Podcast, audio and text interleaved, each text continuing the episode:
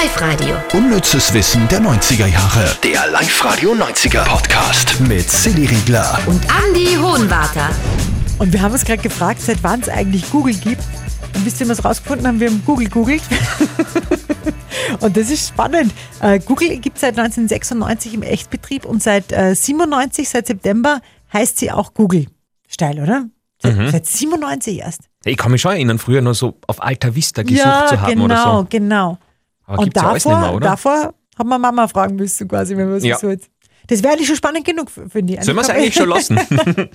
Da wir haben natürlich viel mehr unnützes Wissen aus den 90ern immer wieder für euch ausgegraben. Gibt es immer bei mir am Vormittag auf Live-Radio so um dreiviertel zwei. Jetzt aber die Top 3 vom unnützen Wissen dieser Woche. Platz 3. Ein Mega-Aha-Effekt, weil damit hat, glaube ich, niemand von uns gerechnet, dass dieser Promi in der Bodyguard-Fortsetzung die Hauptrolle spielen hätte sollen. Also Bodyguard war 1992 Riesenerfolg. Ich glaube, es ist nach wie vor, ob es nicht sogar nach wie vor der äh, erfolgreichste Soundtrack ist von einem Film. Das kann schon sein, ja. Also war riesig damals. Kevin Costner, Whitney Houston und es hätte echt einen zweiten Teil geben sollen mit eben sehr prominenter Besetzung und traurigem Ausgang.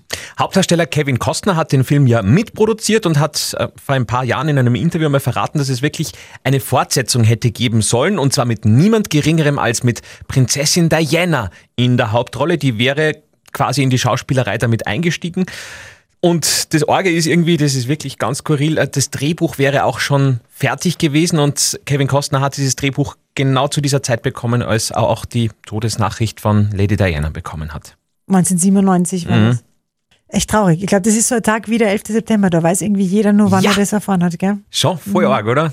Wo warst du, weißt du noch? Ich weiß noch, es war ein voll schöner Tag, es hat die Sonne gescheint, es war so dreiviertel elf am Vormittag, ich bin vor dem Fernseher gesessen und dann habe ich auf NTV damals das gesehen und ich war wirklich, ich meine, mir war die Wurst grundsätzlich, aber es war auch die Berichterstattung so tragisch und so traurig, dass das wirklich, das hat mich gepackt. Ja. Wo okay. warst du? Ich weiß nicht mehr. okay. Du ich weiß wirklich nicht mehr. Ich habe das, ich glaube, das nicht mitgekriegt habe. Ich glaube, das mit Mama dann angerufen hat. Und dann, Das kann ich mir gut vorstellen bei dir. ja. Okay, Platz 2. Diese Titelmelodie habt ihr wahrscheinlich im Ohr.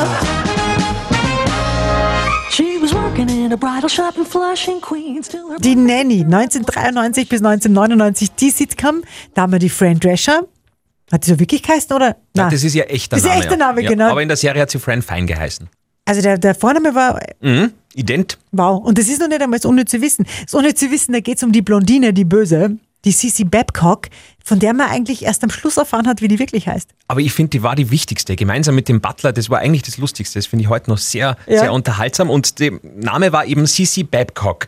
Hat nie jemand erfahren, bis zur letzten Folge, was dieses Cici eigentlich bedeutet. Da war dann die Aufklärung da.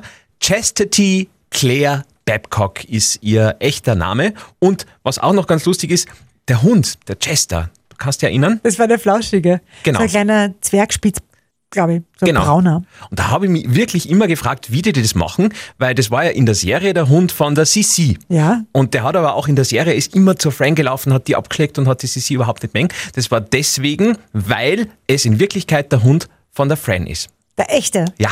Sehr cool. Tiere gehen immer. Ja, Tiere gehen Tieren kannst du noch mehr bringen. Ja? Und Platz 1. Dann müssen wir euch jetzt die Illusion rauben. Und ich habe sogar überlegt, ob wir es überhaupt bringen, weil es wirklich den Song werdet ihr Menschen anders. zerstört. naja, zumindest, ihr werdet den Song nie wieder so hören können, wie ihr ihn einmal gehört habt. Es geht um diesen Song hier.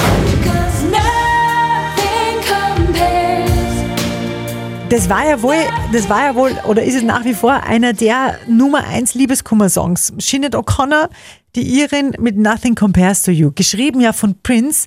Und man glaubt ja, das ist ja der ultimative Liebessong, wenn die Liebe einem verlässt und dann sagt man ja, man zählt die Stunden und die und so weiter und das ist furchtbar. Aber es geht gar nicht um die Liebe seines Lebens.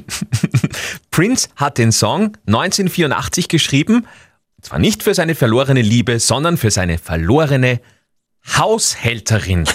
Also angeblich ist Prince zu diesem Song inspiriert worden, nachdem ihn seine Haushälterin Sandy Sciponi verlassen hat. Die hat gehen müssen, weil es eben von der eigenen Familie gebraucht worden ist, weil da der Papa gestorben ist, was weiß ich. Äh, Und Prince ist eben zurückgeblieben mit einem Nichts kann man mit dir vergleichen. Nothing compares to you.